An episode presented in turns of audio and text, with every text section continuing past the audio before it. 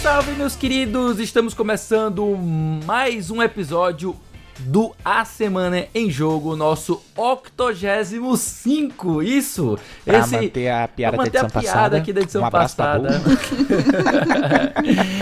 isso mesmo! A Semana em Jogo que é a melhor fonte de informação para você saber o que rolou no mundo dos games nessa semana. Aqui quem fala com vocês é o Felipe Lins e comigo hoje sempre a gente tem o nosso queridíssimo Caio Nogueira. Ueba, ueba, ueba, pessoal, tudo bom? E hoje, mais do que importante, nós temos uma convidada especialíssima, a Thaís Pia. Olá, gente. Obrigada, meninos, pelo, pelo convite. E eu posso frisar aqui que realmente a Semana em Jogo é uma boa zona de debates aí e traz umas discussões aí bem acaloradas, mas assim, é, é, é, é sensato essas discussões. É exato, sensato, exatamente. né? Discussões Também, bem né? sensatas. É pertinente, exatamente. Não é, não é fan- fanboyzismo. Pois muito bem, gente, fica ligado que no episódio de hoje a gente vai ter Nintendo bate o pé e crava. O Switch 4K não é real e não pode te machucar. Mas aí as desenvolvedoras estão dizendo: será mesmo? Fogo no parquinho. No aniversário de Genshin Impact, o presente foi um balde de água fria da Mihoyo nos fãs do jogo. E é, meus amigos. Acontece. Simbora. É, meus amigos, na briga entre Epic e Apple, Microsoft aqui se mostra a pessoa superior e decide abrir a sua loja para terceiros. E a Netflix começa a afiar as garras para a entrada do mercado de games com a compra de estúdio indie. Isso aí, galera. Essas são as principais manchetes do programa de hoje. Mas antes da gente cair de cabeça nas notícias, vem cá, vem cá, chega aqui. Você já entrou no nosso grupo do Telegram? Seguinte, gente, quem faz parte do grupo da Semana de Jogo no Telegram pode ouvir a gravação ao vivo de cada episódio, pode também ajudar a gente a mexer na pauta, dando sugestão e de quebra, qual é a chance de ganhar games, Jorginhos de graça? Segu- Olha aí, ó, Jozinhos James. É, Jorges. é isso aí, você gostou? Então acessa aí o link t.me barra asjamigos, lembrando t.me barra asjamigos e entra, vem fazer parte desse nosso grupo com os melhores amigos do A Semana em Jogo. Mais uma vez, o endereço é t.me barra asjamigos. Mas é isso, tendo feito o jabá desse episódio, eu pergunto aqui aos meus queridos co-hosts como foi a semana de vocês, o que, que vocês têm jogado, que notícias vocês têm para destacar aqui. Começando pela nossa convidadíssima especial, Thay. Ai, gente, eu tô bem, respirando por aparelhos, puta com o preço do arroz e da carne, mas faz parte. E os Jorginhos também estão caros. E é, os Jorginhos estão caros, não, não, não tá fácil essa vida de gamer. Mas assim, também não tá fácil a vida do crítico, porque eh, parece que a empresa vê que você tá entrando numa semana tranquila, né? Coffee Coffee TGS, onde a gente tá tendo que virar, e ainda toma jogo no, no, no Brioca e fala assim: vai lá jogar, termina essa parada aí. Mas tirando isso, tá tudo bem, gente. É jogar e escrever um pouco de tudo, né? É, e tipo, tem gente que acha que, nossa, ótimo, caraca, você escreve sobre jogos. Eu fico, gente, acabou o amor há é muito tempo. trampo, é trampo. Ah, acabou o amor. Acabou e o cadê amor. o amor? Há muito Foi tempo. pra casa. É, eu do- endosso no que a Thay tá dizendo, porque não é fácil, cara. É, eu tava com a review também engasgada aí pra fazer, e eu tive uma dificuldade pra poder finalizar de escrever, Eita. porque eu tomei a segunda dose da vacina, e eu tive reação. Então, é, tava o pessoal lá falando, cadê? Já terminou a review? Já tá tudo pronto? Eu falei, meu Deus, eu preciso terminar, eu tô, eu tô pra morrer Meu aqui braço, cama. Mas no final deu tudo certo. Ai, e você conseguiu jogar alguma coisa interessante pra destacar aqui pra gente, Thay? Ah, eu tô jogando a DLC do Life is Strange, né, com a Steph. Hum. É, eu, na verdade, eu sou bem suspeita de falar do True Colors, porque virou meu favorito.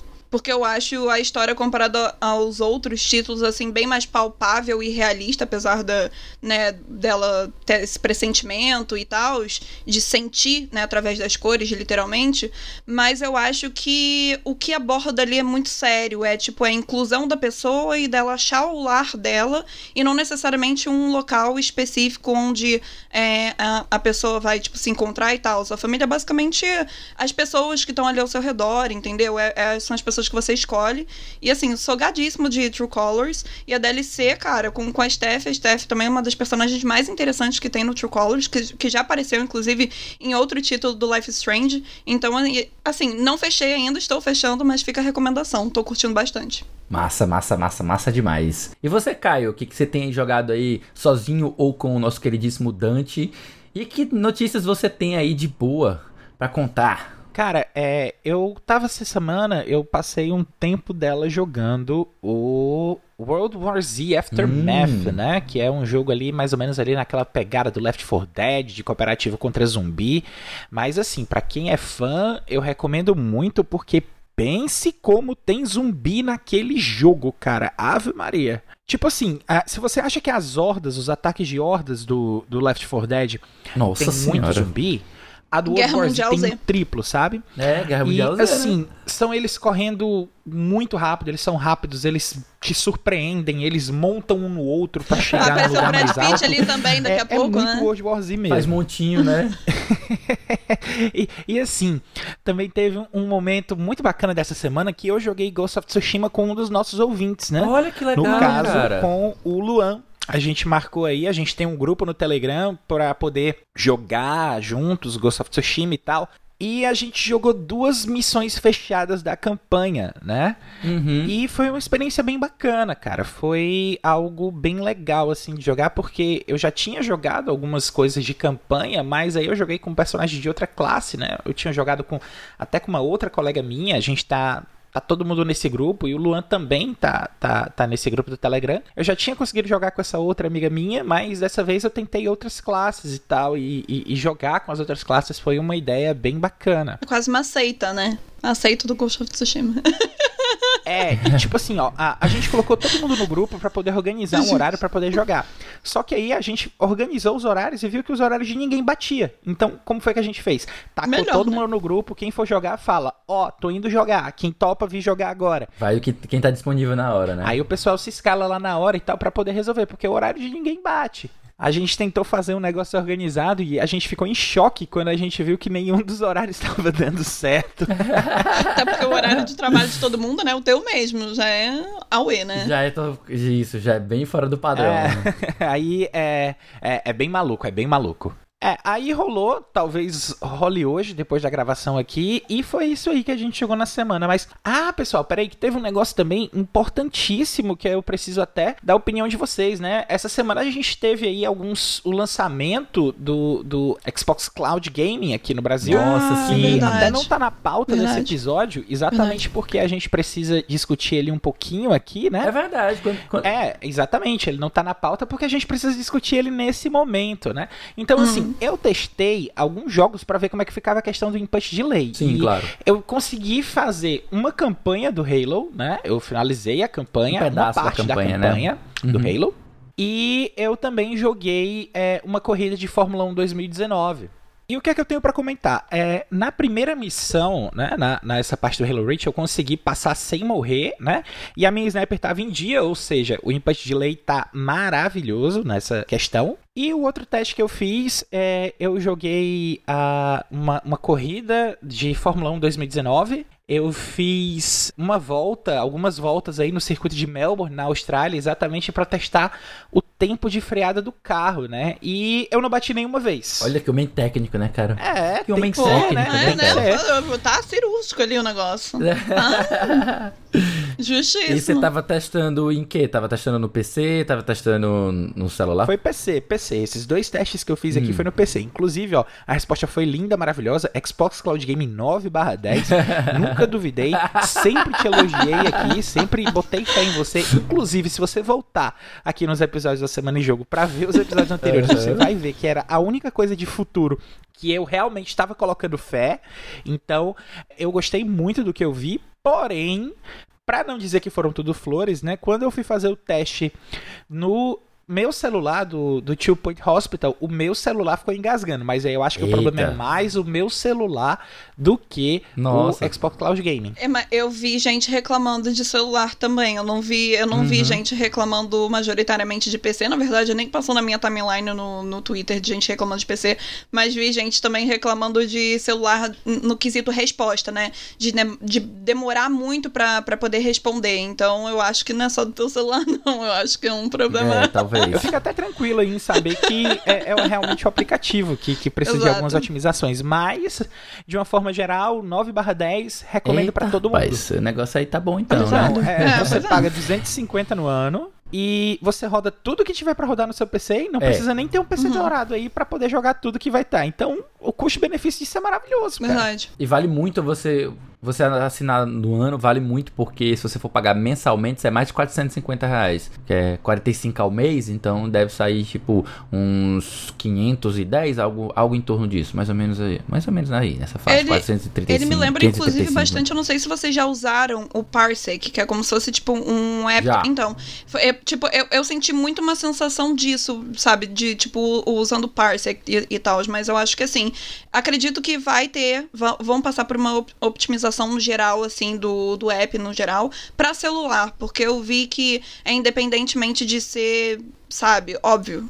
Modelo de celular influencia. Isso daí nem Uhum. precisa nem discutir. Pouco, pouco É. né? Pouco mais influencia. Mas eu acho que, num geral, assim, o desempenho dá uma queda. Isso, era, o ideal era que ele, ele funcionasse no maior número de celulares, inclusive os mais básicos, né? Justamente para popularizar e dar mais acesso ao, ao serviço, Com né? certeza. Eu também fiz meus testes, eu não, não tinha acesso ainda porque o, o meu game, o meu Xbox Game Pass era só referente a PC, né? Só que eles estão com a- uma promoção pra você que era Ultimate e, não é mais voltar, né? De 5 reais. Então eu resolvi, pelo menos um mês aqui, vamos, vamos testar, porque ele só vai ter o xCloud no Ultimate, no, no PC base ele não tem. Então você tem que assinar o, o Ultimate para ter acesso a esse material extra. E aí eu fiz o, o- o- ontem de madrugada, eu fiz, eu consegui, eu passei a, a noite toda tentando, só que tava toda hora com, com congestionamento, acho que muita gente tá tentando. Pois é. Muita gente assinando, pois é, tava com congestionamento, eu não consegui fazer no começo da noite. Mas eh, de madrugada eu consegui fazer o upgrade e já fiz a experimentação. Testei Code Vein.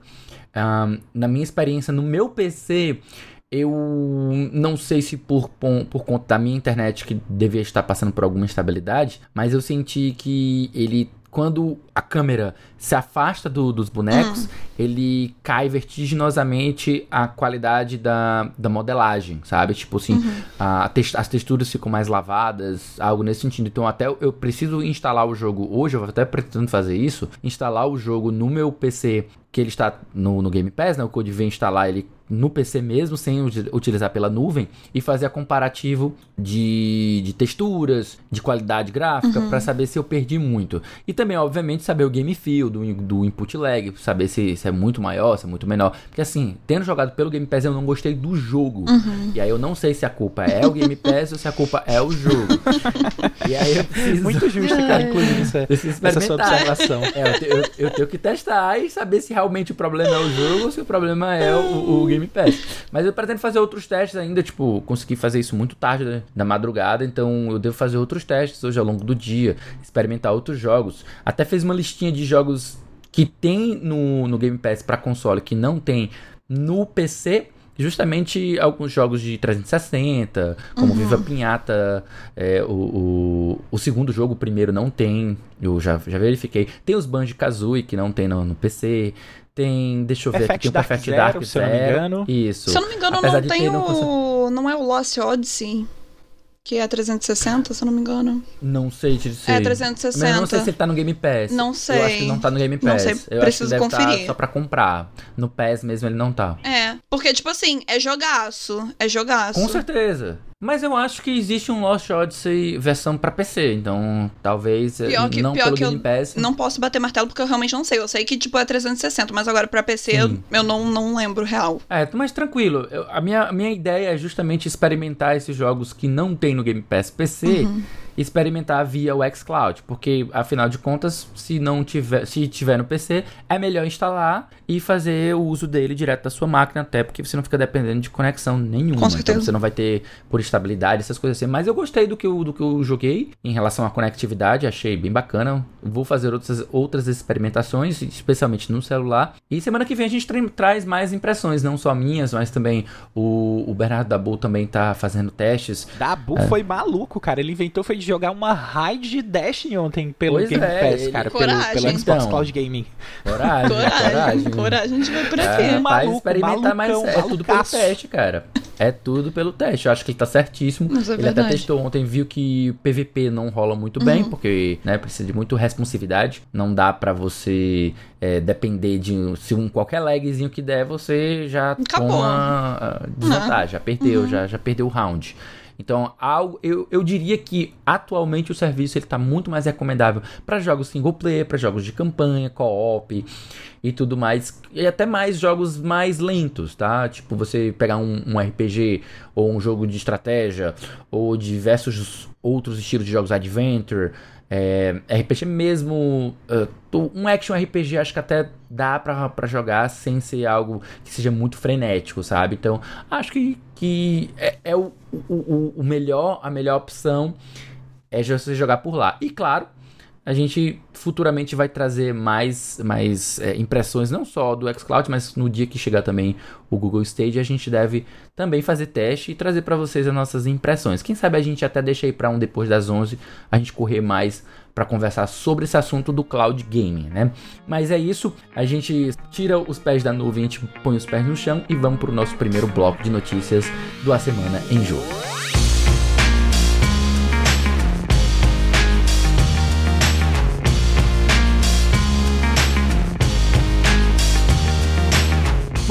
Pessoal, aqui de volta pra gente começar nosso primeiro bloco de notícias. Vamos começar com uma notícia que é desmentindo rumores, relatos, reportes. Vamos lá. A Nintendo desmente de vez os vários rumores de um Switch 4K. Notícia do Felipe Vinha para o Tecnoblog. Vou fazer a leitura aqui pra vocês. A Nintendo resolveu encerrar de vez os rumores sobre um suposto Nintendo Switch Pro ou Nintendo Switch 4K, como sugeriram pela internet há alguns meses.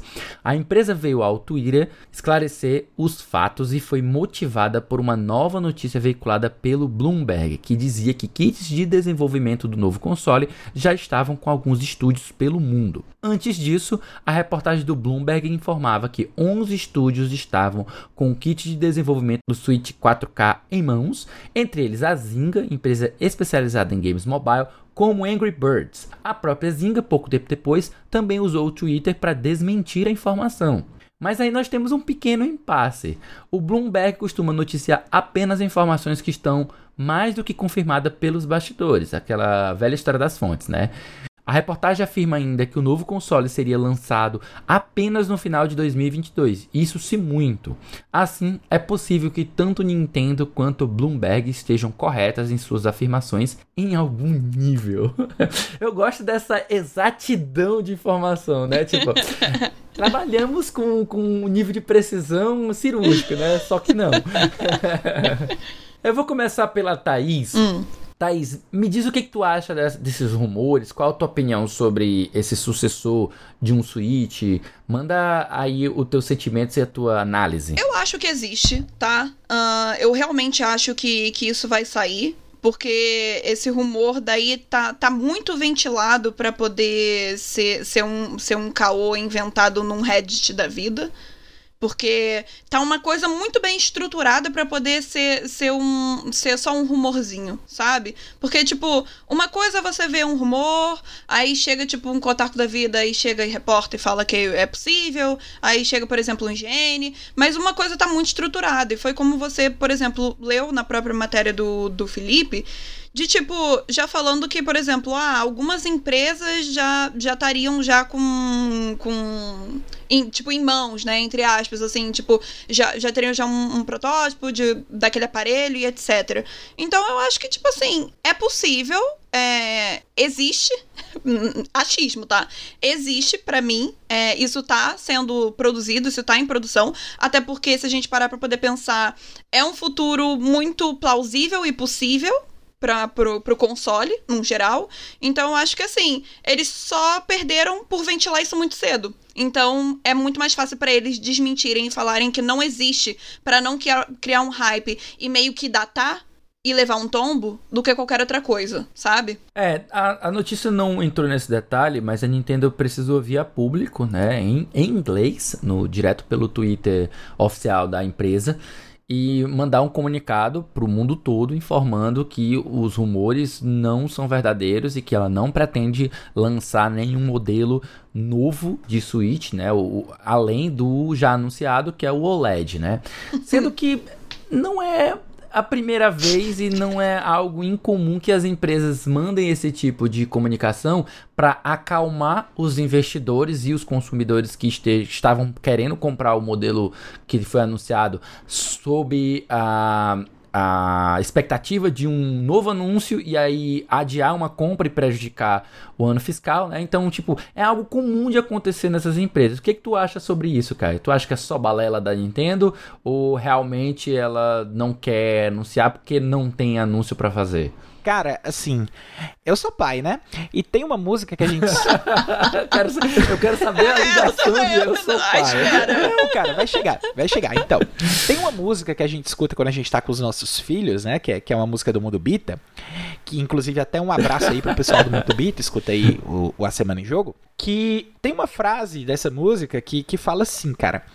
Onde há fumaça, há fogo. Nossa, é sobre isso. verdade, já vi essa musiquinha dos meus sobrinhos ouvindo.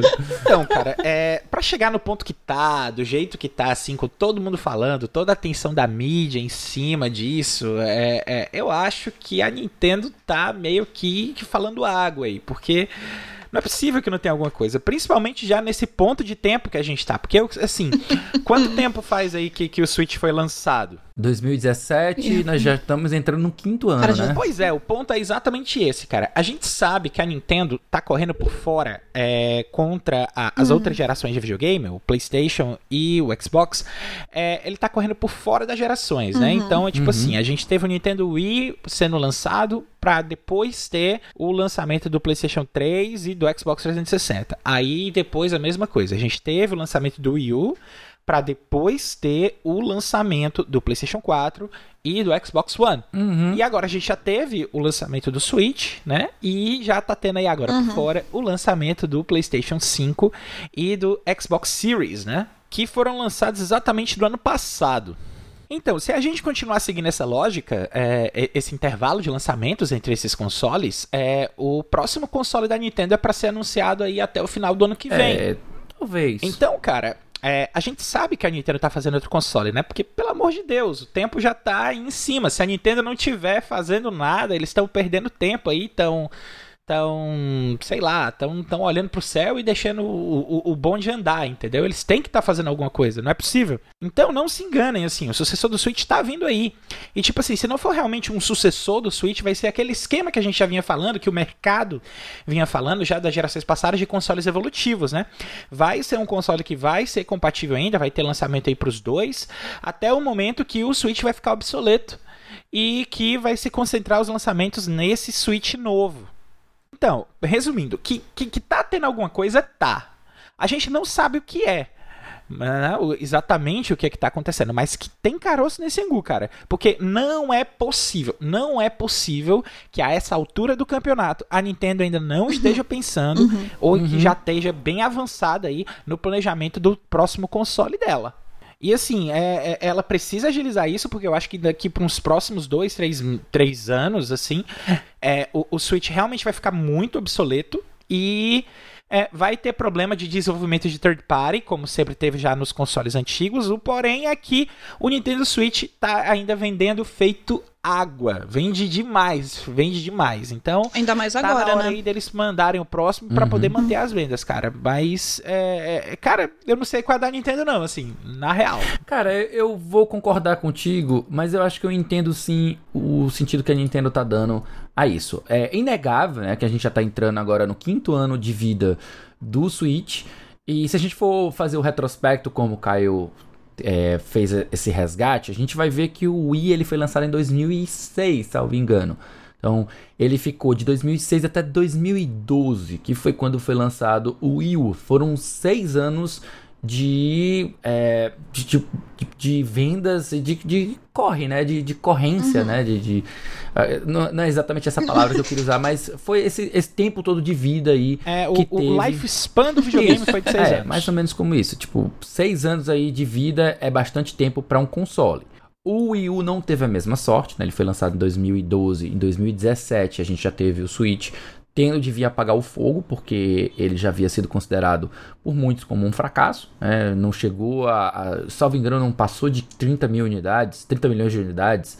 Não, não, não tenho esse número exato na minha cabeça, mas ele ficou num número bem aquém do que a Nintendo gostaria, uhum. né? Então, o Switch já ultrapassou o Wii U, então ele tá saudável em vendas, como o Caio já colocou. Então, eu vejo que há uma preocupação da Nintendo em não matar o console dela é, prematuramente, sabe? Especialmente porque tem aquelas pessoas que estão esperando o momento de entrar no Switch.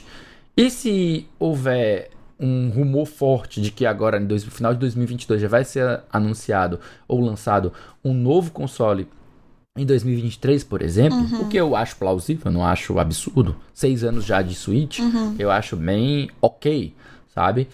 A gente tem que lembrar, como o Caio falou, que todo console ele tem um tempo de vida, depois ele vai ficando obsoleto, vai ficando defasado, as tecnologias vão avançando. Hoje os jogos estão sendo preparados para o 4K, então isso aconteceu anteriormente com o Wii, que ficou defasado em relação ao PlayStation 3 e ao Xbox 360. Depois a gente foi ter também o próprio Wii U, que ficou atrás e aquém do, P do PS4 e do Xbox One. E nós temos agora o próprio Switch que já está atrás, né? Já, já nasceu atrás do que veio a ser o PlayStation 5 e o Xbox Series, né? Que especialmente o, X, que já são grandes vanguardas uhum. do, de, de hardware. E o Switch começa a ficar de fora de alguns lançamentos de jogos que ele não vai ter possibilidade, capacidade de funcionar. Além de já estar tendo dificuldade de rodar alguns dos jogos que estão sendo Com lançados certeza. hoje em dia. Tendo que é, passar por um downgrade são múltiplos. Né? A uhum. gente vai ver é, as próprias é, desenvolvedoras que não, não são muito capazes de otimizar, né? de gastar tanto tempo para otimizar ao máximo para aquele console específico, né? Então a gente vai ter questão de orçamento, não é só uma questão de decisão. Então são muitas as questões, né? O próprio hardware do Switch ele já está ficando defasado. Então é inevitável que venha o sucessor. Para ter um Switch 4K, eu apostaria que ele seria mais ou menos na mesma onda que os outros dois consoles que a gente tem hoje, que seria compatível, retrocompatível com os jogos do Switch. Daí o motivo de algumas pessoas quererem esperar para comprar. E daí o motivo está que a Nintendo corre para é, se resguardar e não minar a si mesmo, né? não, não uhum. minar a si mesma com esses rumores, não deixar os rumores é, atrapalharem as vendas do console. Apesar de que ele, como o Caio falou, tá indo muito bem, uhum. muito saudável. Talvez a Nintendo tenha se assustado o suficiente, né? Os, os investidores tenham pressionado o suficiente para que a Nintendo tenha vindo a público ter de realizar essa desmistificação, essa, essa desmentida, né? Até para não atrapalhar a saída, inclusive, desse, desse Nintendo, desse aparelho do Switch agora que, que saiu, né? Esse mini, se eu não me engano, eu esqueci o nome agora. Sim. Então, assim, esses rumores iam acabar atrapalhando o. O Lite, é, né? Exato. Atrapalhar o Lite e o, e o outro também que. que modelo exato. OLED o, o, OLED. Então ia atrapalhar duas saídas novas da Nintendo. Eu acho que eles correram mais por causa disso, para não atrapalhar a saída desses dois novos aparelhos, né, desses consoles. Mas assim, foi foi como vocês falaram. Eu acredito assim, fortemente que isso vai sair. Talvez não no final de 2022, talvez no meio de 2023, mas vai sair, porque, cara, é tendência. A gente deve ter um anúncio até o final do próximo ano, eu acho. Eu, eu, eu é, também aposto nisso. Eu, eu também acho, apostaria até no final de 2022 já vão ter um anúncio, ou então no início de 2023, talvez a gente pudesse ter algum anúncio novo. Mas saindo aqui de, de polêmicas relacionadas a rumores e indo para algo mais ligado a clamor popular, né? Polêmica, Polêmica, polêmica pesada. Aqui o negócio é pegando é fogo no parquinho mesmo. Vamos para a próxima notícia que ela vai tratar sobre Genshin Impact, o jogo aí, o jogo do momento, o jogo do momento há muito tempo. que tá tendo um, uma pequena crise, né? A Mihoyo bane usuários e gera revolta dos fãs. Notícia da Julia Macalossi para o The Enemy. Vou fazer a leitura aqui pra gente. Os jogadores de Genshin Impact ficaram muito decepcionados com as recompensas do evento de aniversário de um ano do jogo, que incluem, aliás, muitos sorteios para ganhar as recompensas, além de outras atividades relacionadas a habilidades e disponibilidade para participar, como concurso de desenho e cosplay. Não contentes em irem às redes sociais reclamar disso e expressar suas queixas, parece que uma grande parcela dos jogadores resolveu fazer um bombardeio de reviews no Google Play e isso fez com que a classificação do jogo, que estava em 4.5 estrelas, caísse para 3.1 estrelas, pelo menos no momento em que essa matéria foi escrita. Aqui adicionando o meu, eu cheguei a ver caindo para 2.6, 2.5, 2.4, aí depois voltou a subir. Já a gente comenta sobre isso, uma coisa muito estranha começou a acontecer.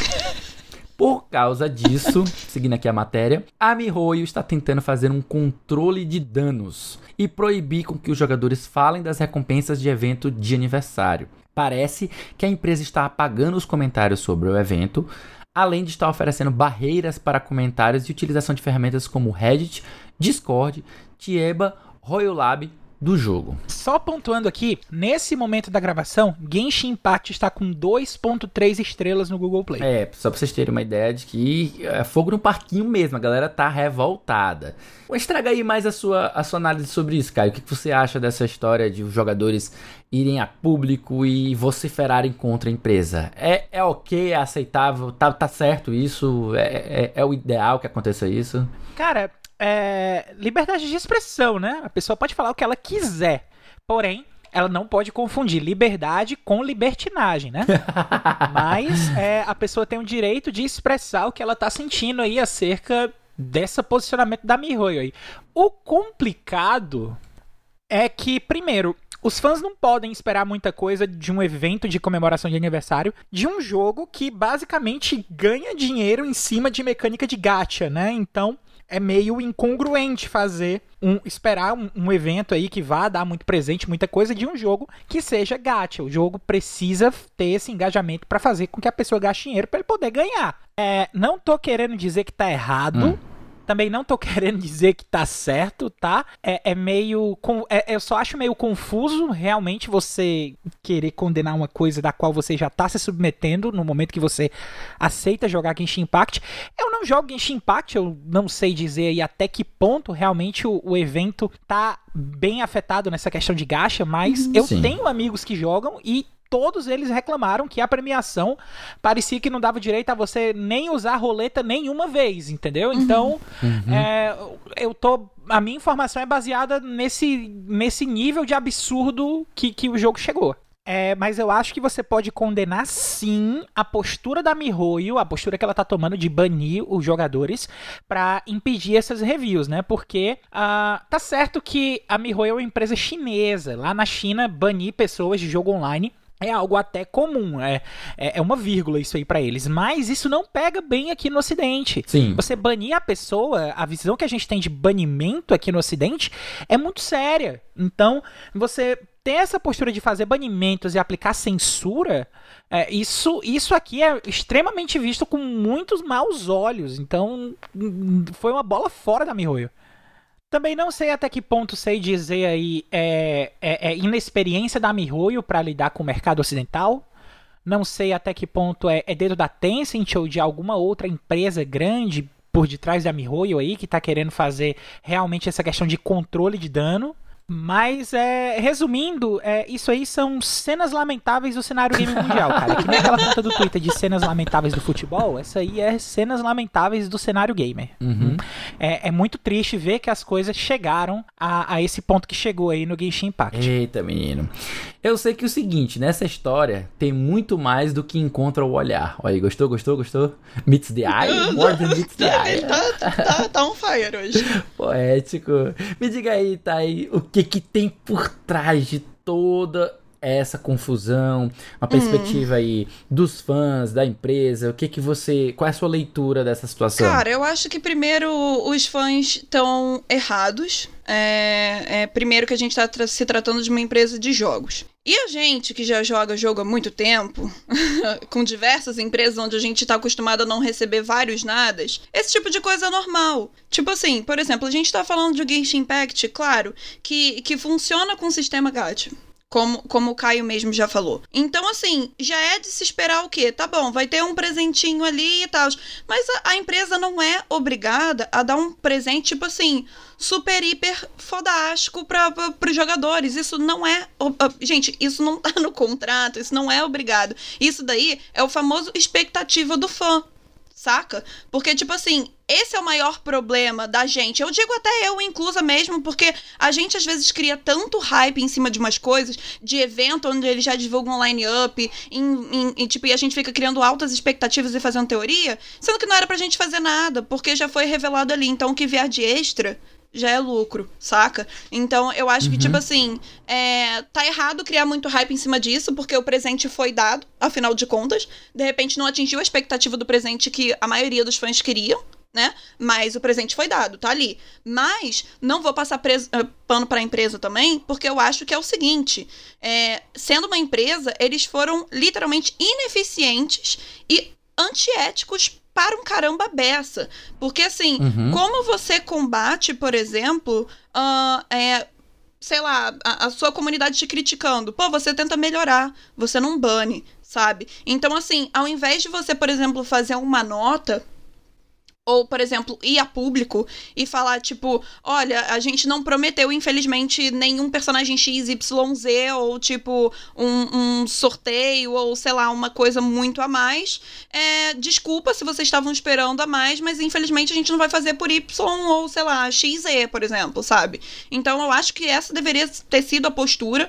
Não tô passando pano, eu acho um absurdo você simplesmente banir é, jogadores, pessoas que fazem parte da comunidade, porque se você bane uma pessoa, essa outra pessoa vai falar com mais pessoas, sim. Isso daí é um fato. É, isso daí foi ridículo, isso não foi profissional. E agora sim eles vão ter que correr atrás para poder literalmente melhorar a imagem deles que eles cagaram, não pelo presente de aniversário que, que eles deram que não atingiu a expectativa, e sim pelo por ter banido uma pancada de gente. E a empresa também, a gente, digo assim, na América do Sul no geral, principalmente Brasil, a, o contato da empresa já não é muito dos bons, né? Como eu posso dizer, a gente já percebe que a localização e que o contato, principalmente com o público brasileiro, já, já não tem tanta, como eu posso dizer, um, tem uns erros ali que você percebe que realmente a pessoa que está por trás das redes sociais e da comunicação, porque rede social hoje em dia é, é uma ferramenta importantíssima para você poder se comunicar com os uhum. jogadores da sua plataforma ou do seu jogo, é, a plataforma basicamente deve ser administrada por uma pessoa que não sabe falar português. Uhum, deve usar Google Tradutor. Ou não tem conhecimento da língua portuguesa. E a gente já viu diversos casos, é só você entrar no Twitter, você que tá escutando isso, entrar no Twitter lá de Genshin Impact, que você vai ver é, erros de concordância, é, palavras que você percebe que realmente não são utilizadas, então são coisas que provavelmente você vê quando você joga no Google Translator. E eu fui é, entrar em contato com, com o PR do Genshin Impact avisando: olha, pô, não usa essa palavra daqui, a, a gente não costuma usar, é mais português de Portugal, então se vocês estão fazendo o contato, às vezes muitas pessoas não entenderam, que foi inclusive o, o tweet de aniversário falando do bolo. É, que eles estavam repartindo o bolo. Eu entrei em contato e tal, e a, o cunho da mensagem não vem, não vem a calhar aqui, mas basicamente uhum. a própria resposta tinha erro de concordância. Uhum. Então, assim, eu já percebi mais um ponto que realmente é, eles já falharam por aí. Então é uma empresa que já, já estruturalmente falando já tem falhas com comunicação com seu próprio público e com seus próprios consumidores. Então eu acho que esse daí é meu meu ver da situação toda, é os fãs que criaram hype demais para aniversário, que eu acho que não deveria ter sido criado, e a empresa sendo escrota banindo seus jogadores que, né, não é uma atitude correta. Olha, eu confesso que no começo da fala da Thay eu disse, nossa, ela vai defender mesmo a empresa. Aí depois ela virou o jogo. Nossa, Jamais, fui surpreendido, meu cara. filho. Fui surpreendido. Aqui não. aqui não, aqui não. Olha, é, o meu ponto eu nem vou me estender muito porque acabaria repetindo muito tanto o que você falou quanto o que o Caio falou, mas a, a- o ponto que eu quero fechar mais e deixar bem frisado é a, a resposta da Mihoyo foi o grande erro. Porque, assim, eu entendo, concordo com a Thaís que muitas vezes as pessoas criam uma expectativa, mesmo que seja costume, porque dentre os jogos de gacha, pelo que eu pesquisei, os jogos de gacha no geral possuem um meio que esse esse hábito, né, essa esse costume de presentear os fãs todos os, os aniversários do jogo Sim. com a- a- alguns mimos, né? E a comunidade ficou aguardando mimos de boa qualidade, como acontece com outros jogos. E se decepcionou porque a expectativa não foi alcançada, né? Foram frustrados por um presente bem aquém do que estavam acostumados. E isso fez com que a galera em raiva fosse lá às redes sociais, desse review bomb, que eu acho que não é uma coisa legal. Você dar um review bomb, porque você não tá analisando a qualidade do jogo, mas você tá é, expressando uma raiva em relação a uma prática da empresa. E de fato tem esse grande problema aí que como a, que a gente podia até problematizar isso depois, que é o poder que a, os jogadores têm de queimar uma empresa por meio de review bomb, que isso é algo que já deveria há muito tempo ser é, melhor regulamentado, melhor é, é, ajustado pelas, pelas empresas, sabe? A própria Play Store não, não deveria permitir que você mudasse depois, sei lá, seis meses a sua, a sua coisa, ou se você tivesse que mudar, tivesse que ter uma, uma aprovação pendente para relação a isso, para saber que você não tá fazendo esse tipo de, de ato. Mas enfim, isso é algo que pode ser mal visto também pelo lado da comunidade, como vendo um cerceamento de, de, de liberdade de expressão. Então, é algo, como a Thaís falou, muito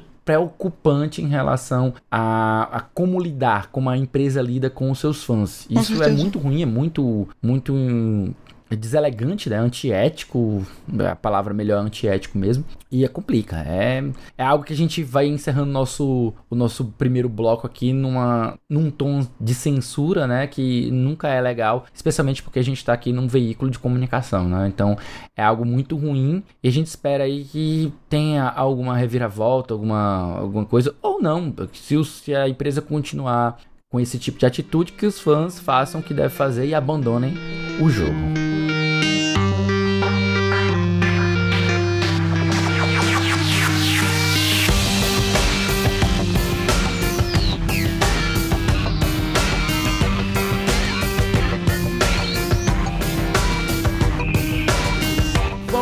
Para o nosso segundo bloco de notícias, vamos falar de coisa boa, vamos falar. Chega da gente falar de coisas ruins. vamos entrar logo na primeira notícia desse segundo bloco: que a Microsoft Store abre as portas para as lojas de apps de outras marcas no Windows 11.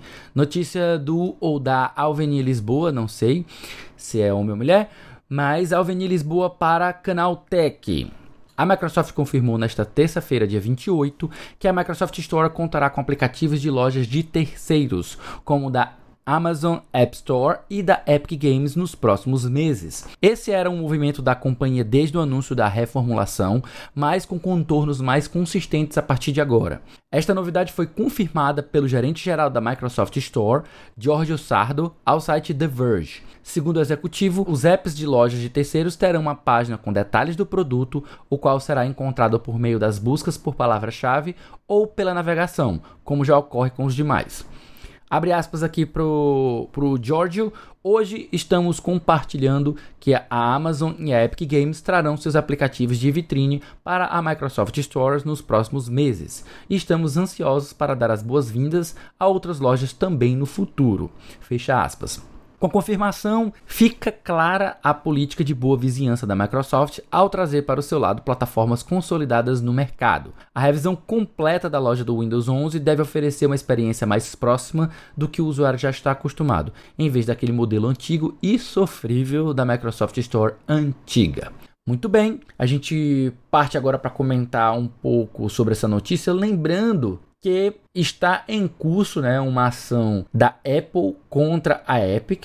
Ou é da Epic contra a Apple? Acho que é, É, da Epic é contra a. Apple, justamente. Que justamente pede que seja aberto essa comercialização de produtos de lojas dentro do, da plataforma alheia, né? No caso, a Apple ela tem entre aspas o monopólio da Apple Store e pleito da Epic é para que ela seja obrigada a abrir a outras lojas, né? As outras frentes de loja, que é o caso da própria Epic, ou seja, da- ou também da Microsoft, seja lá quem quiser, da Amazon, quem puder e quem quiser comercializar dentro do ambiente do iOS.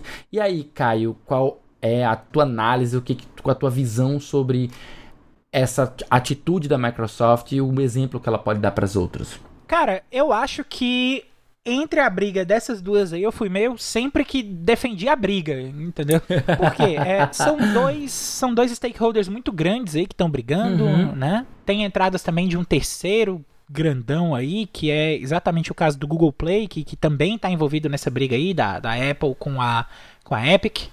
Mas é, é- é a piada que eu escrevi quando a gente estava fazendo as chamadas lá da pauta lá, lá no começo do podcast, né? A Microsoft realmente está se mostrando o bigger man aí da situação toda. pessoa melhor, né? Exatamente. Ela tá abrindo aí as coisas e, e falando basicamente assim: bom, se você acha que consegue concorrer comigo, então bora concorrer, vamos pra concorrência. E, e o que eu acho que devia ser a, a postura certa de fazer o negócio, né? Se você tem tanta confiança assim no seu produto, chama pra concorrência, bora provar que, que você realmente tem a ideia certa aí com seus números de venda contra os meus. Não precisa ter medo de mercado. Total. É, Com certeza. falando sério aqui, tá? Falando sério dessa posição da Epic com a Google. Eu acho que se eles tivessem encarado com essa postura desde o começo, não precisava ter nem metade da, da repercussão que esse caso teve. Fato. É só o caso de falar, bom, Mas É então, fato. você né? acha que consegue vender mais do que eu? Então vamos ver. Então abre aí, bora pra concorrência e bora disputar com venda. Né? E o que eu acho que é o mais correto, não ficar tentando se proteger ou, ou impedir venda dentro da plataforma, aí, aí eu acho errado, entendeu? Porque você restringe pessoas de, de ter algum acesso a alguma coisa. É, e é nesse ponto que eu não concordo. Mas então, é, eu acho que a Microsoft tá de parabéns por estar assumindo essa posição. Acho que no caso da briga aí da Microsoft com a Apple, ambas têm muito a aprender também. No geral, a Epic tá querendo buscar alguma coisa dentro da Apple e a Apple tá sendo meio restritiva quanto a esses objetivos aí, mas Meio. é. Então, é, eu acho que a posição mais correta dentro dessa, dessa briga é exatamente da Microsoft, né? É, e que eu acho aí que não poderia estar mais certa a menina Microsoft. E você, Thaís, qual é a sua tomada, o seu take nessa história? Cara, eu acho que é simples. Eu, como consumidora de Apple, sofro e eu, eu, eu não passo pano pra isso. Eu realmente acho muito gourmetizada. E eu odeio essa visão da Apple. Mas eu acho que a Microsoft tá correta no rolê, porque o pensamento da Microsoft é um: pluralizar o seu conteúdo.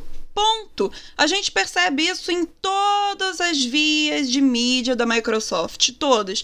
Então, assim, partindo desse princípio, óbvio que a Microsoft vai abrir os braços e, e receber essa galera, sabe? Porque, tipo assim, é um diferencial, é um plus, não perde nada e ainda se dif- diferencia em, em, em quesito de tipo de atitude da sua principal empresa concorrente, Apple.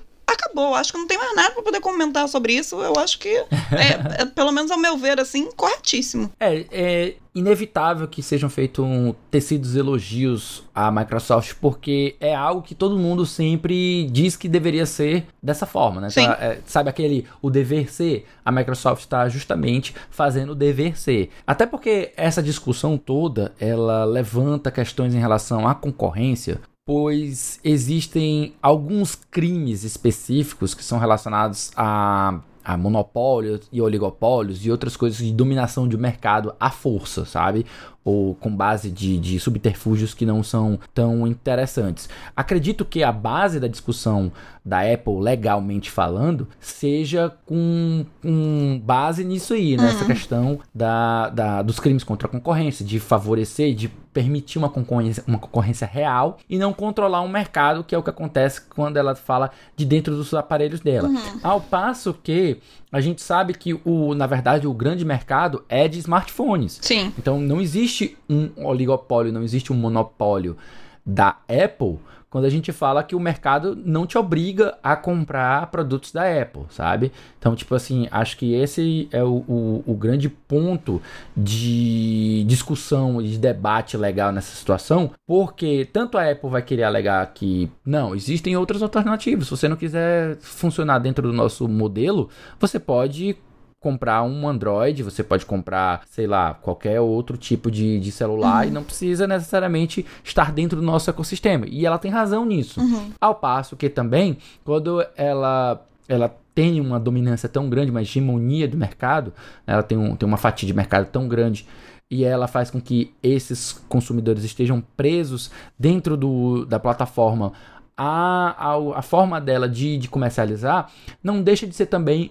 uma questão que pode ser discutida legalmente. Eu, é, desde o começo a gente falou isso. Uhum. Eu não sei para onde vai legalmente essa questão, isso depende muito muito mesmo das leis estadunidenses, porque o processo está sendo movido lá. Se fosse aqui no Brasil, eu tenho quase toda certeza que ia ser dado o ganho de causa para Apple, certo? Já, já, já, adiantando aqui, muito provavelmente, porque ela ia alegar que não existe é, monopólio, já que você não necessariamente precisa comprar uhum. da Apple. E seria o argumento vencedor, porque basicamente a forma com que pensam a doutrina brasileira relacionada a, a, a esse tipo de, de assunto legal, sabe? Mas é, é uma situação que a gente ainda é imprevisível, a gente não sabe como é, é que ela vai... É discutível pra caramba. Sim é discutível pra caramba. E se não for alguém como a Microsoft que vem, traz um modelo, talvez a gente nunca tenha um passo nessa direção, a não ser pelo legal que a gente vai ver aí ainda o desfecho daqui a um tempo. Verdade. E falando sobre concorrência mesmo, entrando nesse assunto aqui pesado, quem também quer meter os pés e entrar como concorrente no mundo dos jogos é a Netflix. É, nossa próxima notícia agora: a Netflix compra um estúdio de games independente, a Night School. Notícia do Andrés Bassani para a Adrenaline. Na última terça-feira, dia 28, foi anunciada a compra do estúdio independente Night School pela Netflix. A informação foi divulgada pelo próprio site oficial e ainda não está claro como a relação entre as duas empresas funcionará. Mas a aquisição por parte da gigante dos streamings não afetará a atual produção de jogos do estúdio. Em comunicado oficial, a Night School confirmou a novidade e disse que a produção de Oxenfree 2, sequência de um jogo indie de mistério lançado pela desenvolvedora em 2016, continua. O Night School Studio foi fundado em 2014 por Sean Krankel e Adam Hinnis. A empresa conta com uma equipe de veteranos da Telltale e da Disney e o foco é desenvolver jogos que combinam humor, perigo e fantasia. Em seu catálogo, a desenvolvedora já lançou o já citado Oxenfree, After Party, Next Stop Nowhere e este exclusivo para as plataformas Apple, lançado em 2020. Então, a Netflix é a nova player, a nova jogadora. O que, que você pensa sobre isso, hein, Thay? Cara, eu acho que a tendência é, só basta abrir o Google e procurar os três mercados que estão mais crescendo no mundo.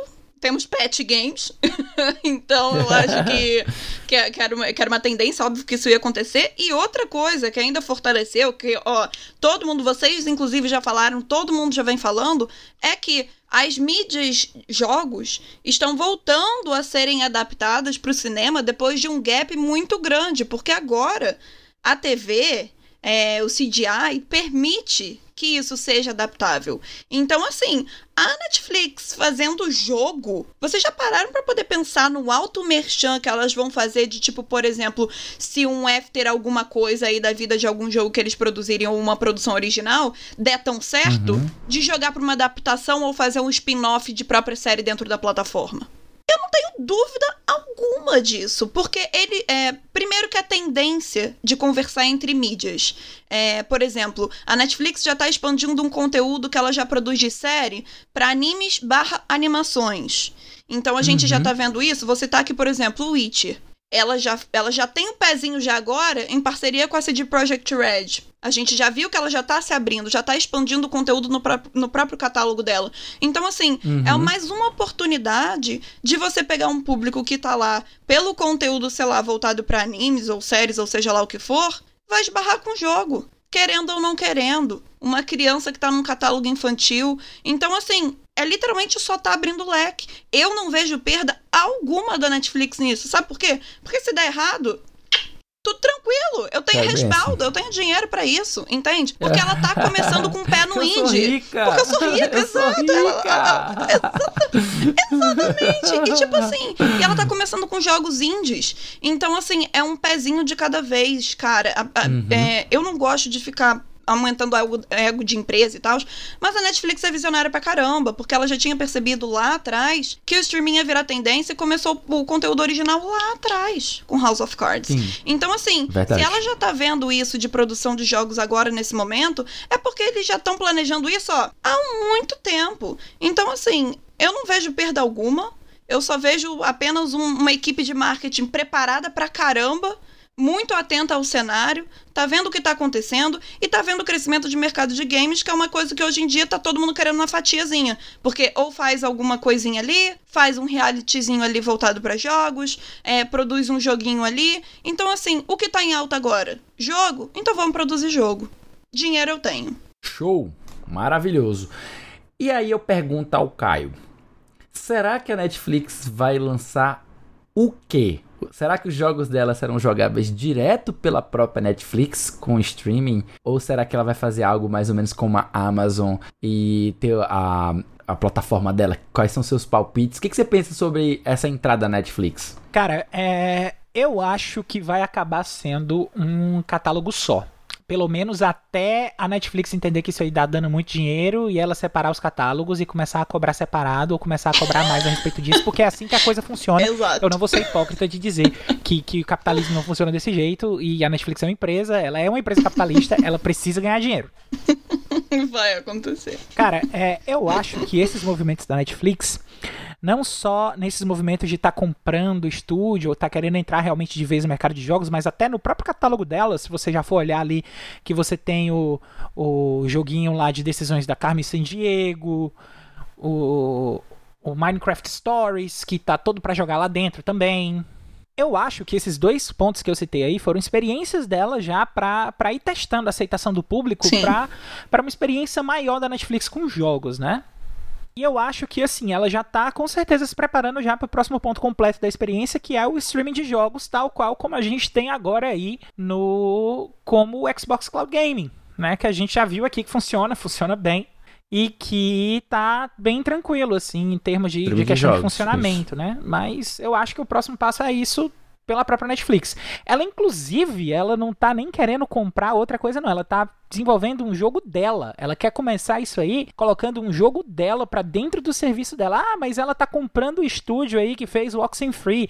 Sim, mas eles estão desenvolvendo agora pra ela. O jogo é dela, entendeu? Então, ela tá querendo ser tão vanguarda nisso aí que até o próprio jogo dela, o próprio catálogo dela, ela tá querendo montar ela não tá pegando marca que ela já tem parceria, né? Como, como a Thay tava falando aí a respeito de, de outros jogos aí que ela tem é, proximidade, como é o caso da, da CD Projekt Red, que ela podia muito bem pegar um The Witcher e colocar, ou então até mesmo um, um Resident Evil aí, já que tem coisas aí da própria Capcom, né, e tal, mas ah, ela tá querendo trazer o dela, ela tá querendo fazer coisa nova dela pra esse tipo de coisa, então é, é algo bem vanguarda Com mesmo. a Konami também, É, né? mas a, a Konami só tá querendo lançar patinco e. Não, mas é assim, eu falo por conta da, da- do Do Castlevania. Castlevania, né? exatamente. Ah, e, e- e, inclusive quem não tá no grupo perdeu aí a minha piada maravilhosa de que o próximo jogo de Castlevania, o castelo vai surgir em Las Vegas, né?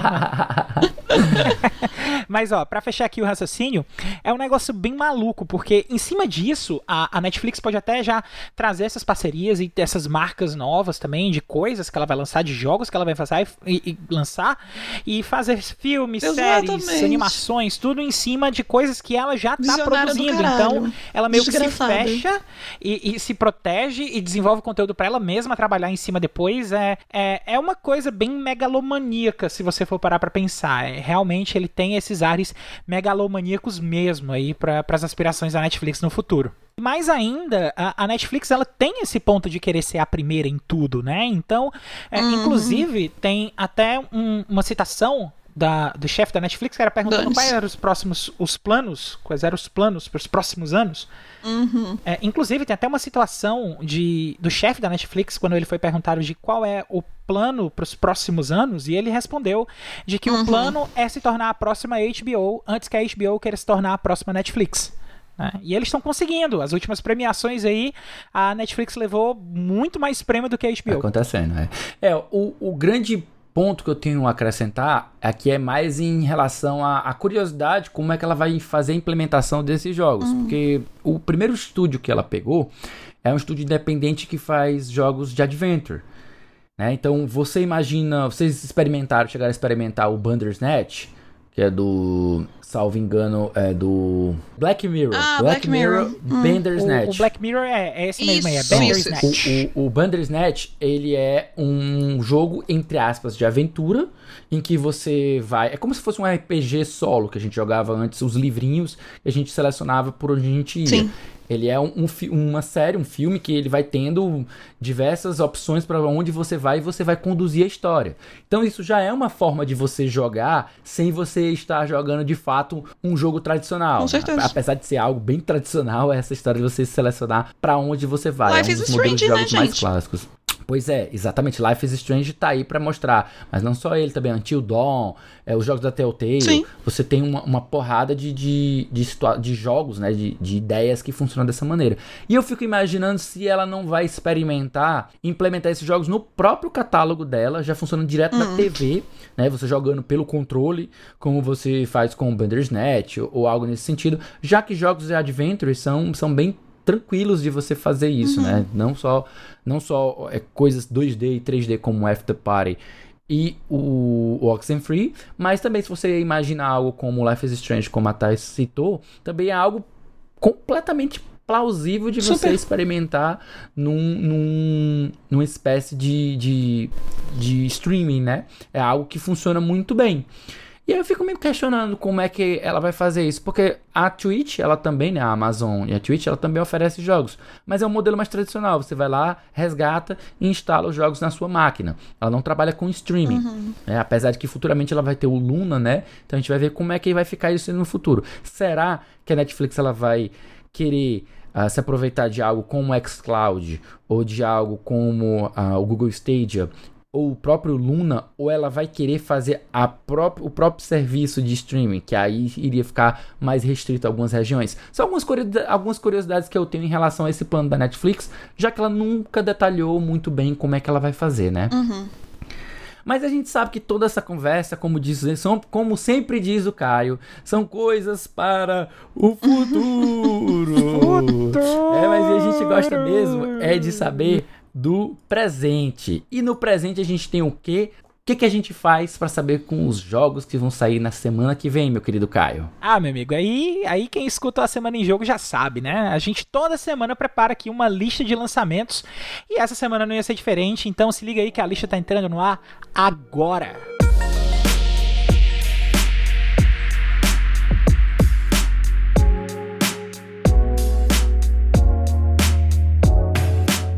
Muito bem, então a gente vai ter agora a nossa parte final do nosso cast. Vamos falar sobre os jogos que estão saindo nessa semana de 4 de outubro até o dia 10. No dia 5 tá saindo aí o remaster de Alan Wake, saindo para PlayStation 5, PlayStation 4, PC, Xbox One e Xbox Series. Especialmente aí o X, mas com com certeza também sai para o S, né? A gente tem também no dia 5 chegando Hell Let Loose para PlayStation 5 e Xbox Series, que é um FPS aí novo, IP nova, né? Chegando também no dia 5, que tem muito lançamento, né? Vamos ter Jet The Far Shore saindo para PlayStation 5, PlayStation 4 e PC um adventure aí também IP nova. Saindo no dia 5 ainda temos o jogo de luta Nickelodeon All-Star Brawl, finalmente. É, o Super Smash da Super Nick. Super Smash da Muito Nickelodeon. Saindo para Nintendo Switch, PC, Xbox One, Xbox Series, PlayStation 4 e PlayStation 5. No dia 5 também, já que é uma fonte inesgotável de jogos, Ô, meu pai. nós temos aí Super Monkey Ball Banana Mania, que é um jogo de festa, né? Um jogo party game, uma compilação de jogos party game, saindo para PlayStation 5, Xbox Series, PlayStation 4, Xbox One, PC e Nintendo Switch. No dia 7 de outubro, saindo aí o aguardadíssimo título da Ubisoft Far Cry 6, né? O Far Cry 6, o grito ao longe, o grito distante. Uhum. Saindo para praticamente a porra toda. Exceto o Nintendo Switch, né? Para Google Stage, PC, Xbox One, PlayStation 4, PlayStation 5, Xbox Series X, só não vai sair para o Switch. E, por sua vez, fazendo a desforra, no dia seguinte, dia 8, exclusivo do Switch, saindo o mais aguardado, talvez um dos mais aguardados jogos do ano, Metroid Dread. No dia 8, temos aí por último saindo Tetris Effect Connected para o Nintendo Switch. Um puzzle aí já tradicionalíssimo que todo mundo conhece e ama das eras.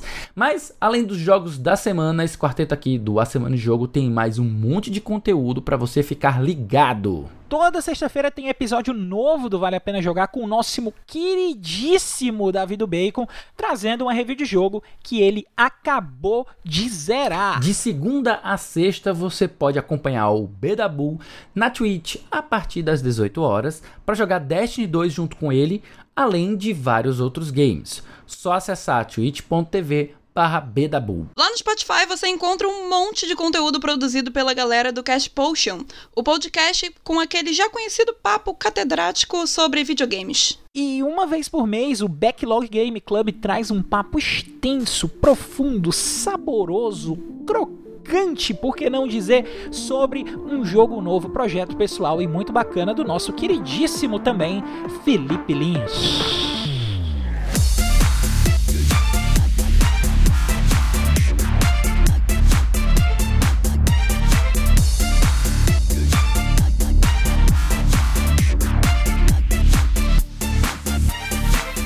Muito bem, meus amigos, esse foi o 85 a semana em jogo. Se você ouviu até aqui, olha, muitíssimo obrigado. E se você gostou do episódio, assina o feed do cast e fica ligado que na semana que vem tem mais. Antes da gente encerrar, a gente deixa aqui nosso muitíssimo obrigado ao pessoal do Tecnoblog, Adrenaline, DNM e Canaltech pelas notícias lidas nessa edição do cast. E claro, a gente não pode deixar de agradecer a nossa querida Thay, nossa convidada de hoje. E eu queria aproveitar esse espaço aqui para ela fazer o jabá dela. Manda a letra aí, Thay. Ai, gente, obrigada primeiramente pelo convite. É sempre bom falar de joguitos. Fico, fico feliz aí com o convite. E, gente, para quem quer conferir aí meu trampo, eu sou meio fragmentado da internet, então pode ser que você esbarre em vários lugares diferentes. Ela é dirigida por Shyamalan, Exatamente. né? Tá, é dirigida por Shyamalan. Mas vocês podem me encontrar majoritariamente falando lá no arroba Omegascópio, né? Em todas as outras redes sociais e também no site www.omegascópio.com.br, que lá eu tô de redação, diretora de comunicação, comunicação, respondendo e-mailzinhos, jogando joguitos, fazendo live no YouTube, Twitch e. Dona da é, porra e em todos os cantos. E também agora vocês podem esbarrar com textitos meus lá na seção de esportes do, da Globo, do GE Sports. Então. Olha!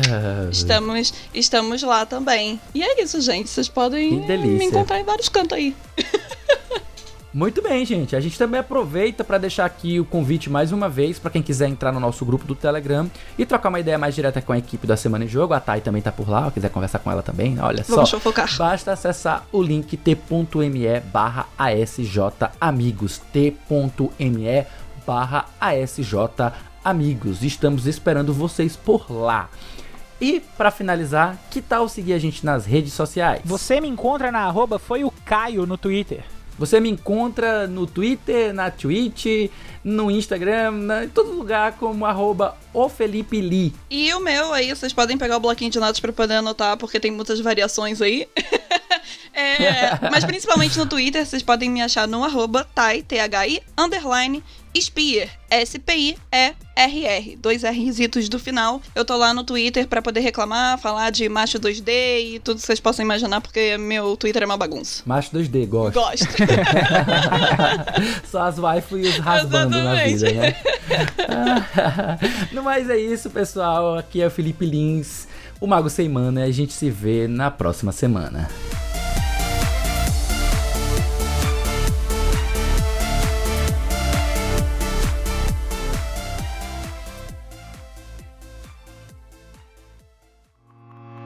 Este podcast foi editado por Felipe Lins.